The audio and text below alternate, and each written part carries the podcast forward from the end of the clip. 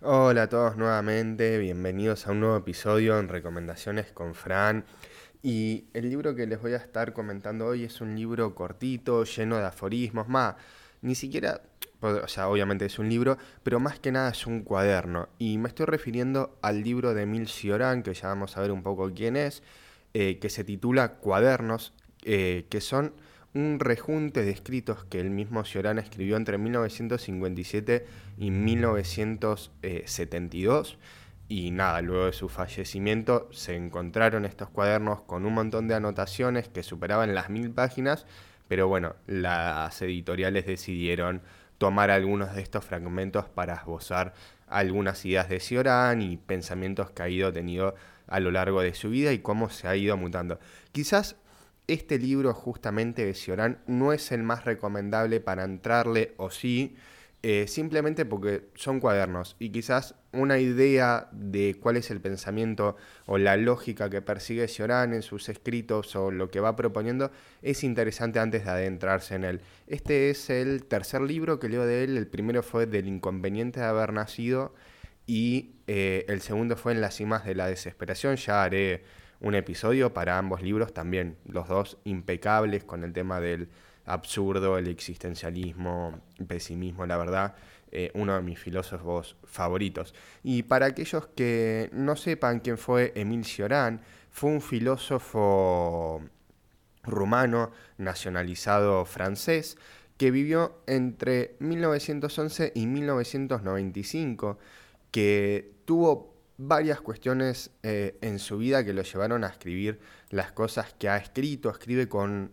podríamos decir, con un vitalismo muy potente y una emocionalidad también muy fuerte en el sentido de que Cioran intentó suicidarse a los 22 años, si no me equivoco, o a los 21, no, a los 22, si no me equivoco, y falló porque creo que se le cortó la soga o algo por el estilo, y ahí escribió su libro En las cimas de la desesperación y a partir de ahí, de ese momento que él empezó a escribir, es como que pudo vaciar y sacar todo lo que tenía y expresarse sobre sus anotaciones y hoy en día es considerado uno de los, filósofos más reconocidos de, eh, de este siglo.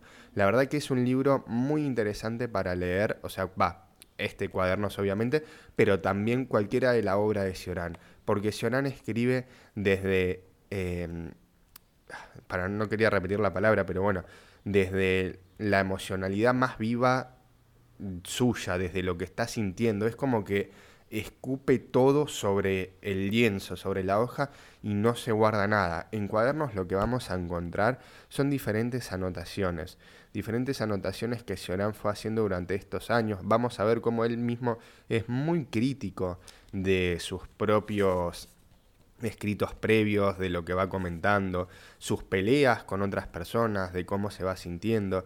Y la verdad que es interesante porque te va introduciendo. O sea, Sioran tenía un pensamiento bastante negativo, pero sin embargo siempre siguió eh, viviendo. Lo que podemos encontrar eh, en Sioran en realidad ni siquiera es un sistema de pensamiento en, ¿cómo se dice?, en su obra, porque él vuelca, escribe y es como un pensamiento contracorriente, en el cual él solamente expresa lo que siente, critica, eh, habla.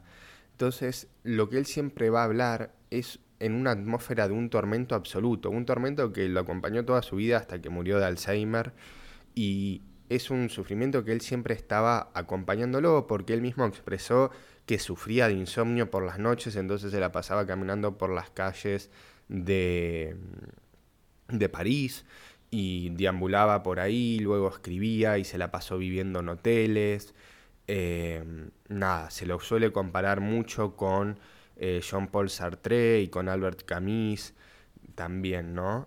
Eh, que si bien con Camus no se llevaban muy bien, pero sí, nada, cuando murió Camus en las circunstancias en las que murió fue bastante controvertido y tiene, o sea, controvertido no, sino que eh, le dedicó unas palabras por lo menos en este cuaderno mismo que él tiene. Y la verdad que va a ser muy corto porque la verdad no, hay mucho para expresar de los cuadernos de, de Cioran en sí mismo, sí como poder ver cómo su pensamiento fue mutando a lo largo de la historia, va, de la historia, de los años con vida, sobre todo en este periodo de tiempo que conocemos de su vida, desde el 57 al 72, que es el recorte que se ha hecho sobre los cuadernos, y cómo lo va eh, él presentando, ¿no? Porque todo lo que él va diciendo es puramente lo que él sentía, lo que pensaba y lo que lo venía atormentando desde siempre, desde hace años, o diferentes cosas, como por ejemplo podemos ver cómo vive la muerte de su padre. En una de las primeras páginas él dice, esto calculamos que es en, dice 2 de agosto de 1957. El 18 de este mes, muerte de mi padre. No sé, pero siento que lo lloraré en otra ocasión. Estoy tan ausente de mí mismo que ni siquiera tengo fuerzas para la pesadumbre, y tan bajo que no puedo elevarme a la altura de un recuerdo ni de un remordimiento. Eh, o sea, los textos de Llorán apuntan a esto, a un desencuentro, a una alienación del hombre en el sentido, si se quiere, de la vida o desencontrado, em, no sé si en busca de un sentido, porque Llorán es bastante capcioso con esto eh, y bastante pragmático con las ideas que suele expresar, pero es muy interesante cómo lo plantea, ¿no? Ya esto, nada, se murió mi padre, lo voy a llorar en otro momento. No, no estoy en condiciones de llorar, lo dejaré para otro momento en que me aflija ese sentimiento o esa emoción.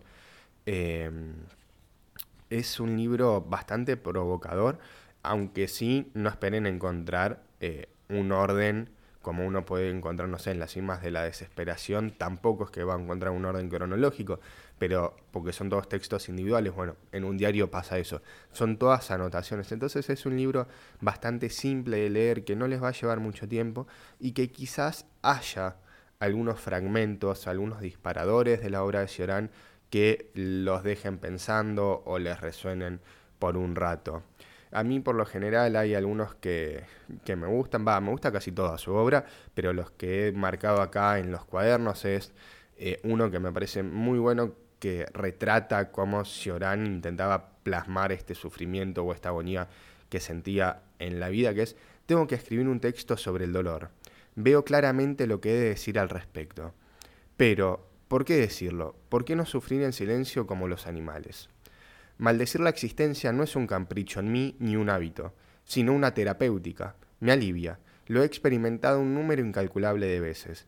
Para no sucumbir a la angustia ni al horror, me dedico a excrear lo que causa una y otra. Contar nuestras penas o simplemente nuestros fastidios a otro, incluso a un amigo, es una crueldad, es un gesto de verdugo. Hay que ser de un temple excepcional para poder dejarse devorar por el dolor, en silencio. Entonces, Sioran tiene un pensamiento particular, un pensamiento trágico de la vida que, que lo podemos encontrar. Y siempre con la idea de la muerte. A mí el libro que me gustó mucho de él, obviamente leí tres, tampoco es que leí toda la obra, pero sobre el inconveniente de haber nacido es un libro bastante particular, lleno de aforismos y que gira con esta idea de uno siempre ve a la muerte como el, tema último, el tema de es el punto final eh, donde se acaban los problemas, donde empiezan y lloran como que gira esa idea y le da otra vuelta y dice, no, todos nuestros problemas empiezan a partir del momento en que nacemos. Por eso el inconveniente de haber nacido, pero tampoco quiero adentrarme mucho en ese libro para poder eh, trabajarlo en otro podcast más tranquilo. Así que este va a ser como una lectura de fragmentos de los cuadernos de Ciorán. Y acá hay otro que a mí me gustó mucho, que es eh, el siguiente en relación al duelo, y que creo que tiene muchísimo para decir y muchísimo de razón, que dice, la muerte de una persona querida se siente como un insulto personal, como una humillación que se agrava porque no sabemos contra quién arremeter la naturaleza, Dios o el propio difunto. Es cierto que sentimos rencor por este último, que no le perdonamos fácilmente que haya elegido esa opción. Podría haber esperado, aún, consultarnos. Solo de él dependía que siguiera viviendo. ¿Por qué esa precipitación, ese apresuramiento, esa impaciencia? Seguiría vivo, si no se hubiera apresurado tanto hacia la muerte, si no hubiese dado su consentimiento con tanta ligereza, ¿no? Este tema de cuando uno pierde a un familiar, eh, algún amigo o alguien y está en esa etapa de, enojo, de frustración, de decir, ¿de quién es la culpa? O sea, nos resentimos contra esa persona que acaba de morir porque se fue, pero es culpa de esa persona, es de Dios si uno no es creyente o sí lo es y, echa la culpa. Es algo de la naturaleza que ya sabemos que esas cosas pasan, pero no las podemos aceptar. Entonces creo que ese fragmento es bastante interesante. Obviamente, no todos los fragmentos de cuadernos van a ser así, sino que también hay muchas cuestiones de Sioran que va a hablar, no sé, de cómo tal lo criticó en un diario y lo que él opina sobre esa crítica, estas autocríticas constantes que él mismo se va haciendo. Pero bueno, em, nada, es un libro que hay que leerlo, hay que con un lápiz para ir subrayando también y anotando sobre todo fragmentos y poder conocer un poco más cómo era el día a día de este gran filósofo eh, rumano nacionalizado francés y que tiene un pensamiento muy particular que a mí me, agrada mucho y, lo disfruto mucho de leer, ¿no? Eh, pero bueno, ahora voy a pasar a leer eh, algunos fragmentos de, de Cioran, de este cuaderno que a mí me gusta mucho, y uno es no leer a los escritores de los que se habla, leer únicamente por necesidad y por azar, según se presente. Casi todos los libros que he leído por recomendación de tal o cual artículo no han tenido futuro. Fenómenos de época y nada más. Vale más leer por gusto a un, autor, a un autor superado que por esnovismo a un autor de moda. En el primer caso nos enriquecemos con la sustancia de otro. En el segundo, consumimos sin provecho. Otro fragmento sobre este pensamiento de la vida de Ciorán, o como él la retrata, es la reflexión sobre la vida no carece necesariamente de fin. Entraña un límite, ya que cuando rumiamos su objeto, resulta imposible no toparnos tarde o temprano con el suicidio, que detiene la progresión del pensamiento, que se erige como un muro ante la reflexión, Así, cuando no perdemos en la ola de la vida, el suicidio se presenta como un mojón, un punto de referencia, una certidumbre, una realidad positiva.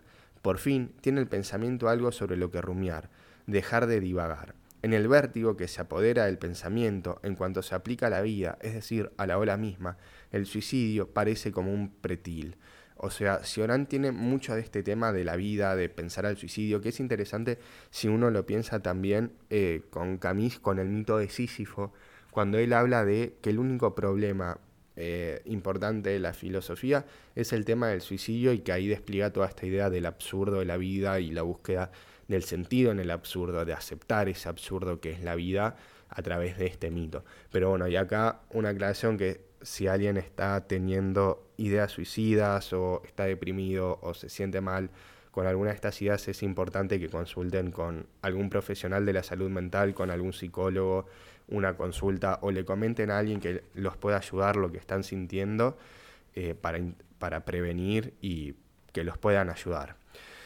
Bueno, siguiendo con Ciorán, eh, hay otro también del 5 de noviembre, no sé el año acá, pero ya estamos más adelantados, que dice, si por milagro desapareciera el miedo a la muerte, la vida ya no tendría medio de defensa alguno, estaría a merced de nuestro primer capricho. Por tanto, perdería todo valor y tal vez todo significado. Los sabios, al recomendarnos con tanta insistencia que nos liberemos del miedo, no saben lo que hacen, ignoran que son destructores. Y para ir concluyendo voy a leer los últimos tres eh, que tengo acá marcados para no hacerlo tan largo tampoco, eh, y es lo siguiente. El primero dice, no cabe duda de que la vida carece de sentido, pero mientras eres joven no tiene la menor importancia, no ocurre lo mismo a partir de cierta edad. Entonces empiezas a preocuparte.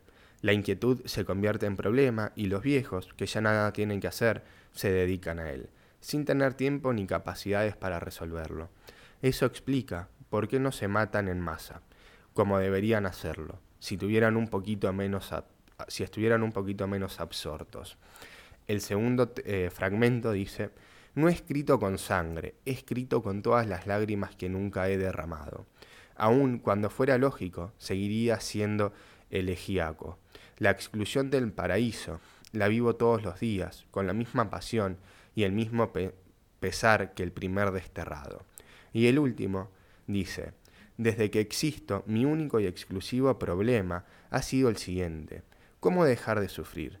Solo he podido resolverlo por escapatorias, es decir, que no lo he resuelto en absoluto. Seguramente he sufrido mucho por diversas dolencias, pero la razón esencial de mis tormentos se ha debido al ser, al ser mismo, al puro hecho de existir, y por eso no hay sosiego para mí. He vivido en la nostalgia del premundo, en la embriaguez anterior a la creación, en el éxtasis puro de todo. He sido contemporáneo de Dios, que conversa consigo mismo, sumido en su propio abismo, en la felicidad de antes de la luz, de antes de la palabra. Y bueno, estos son algunos de los fragmentos de Ciorán. Como dije al principio y lo vuelvo a repetir, quizás no es el mejor libro para entrar a Ciorán, pero sí para aquellos que tienen alguna idea o les interesa el tema de la filosofía o el tema del existencialismo, el absurdo, todo esto.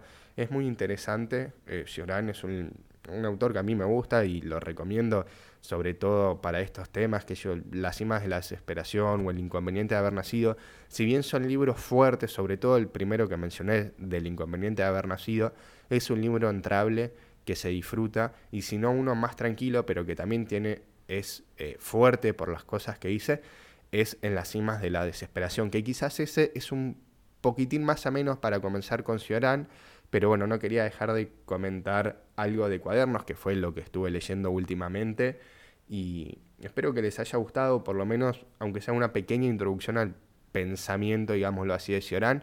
También pueden buscarlo en YouTube, que hay algunos eh, canales, hay uno que se llama The School of Life, que ponen ese nombre, Ciorán, y les va a salir un video de 5 minutos que resume muy bien eh, un el pensamiento más filosófico del autor puntualmente y con más precisión de lo que yo lo he hecho acá.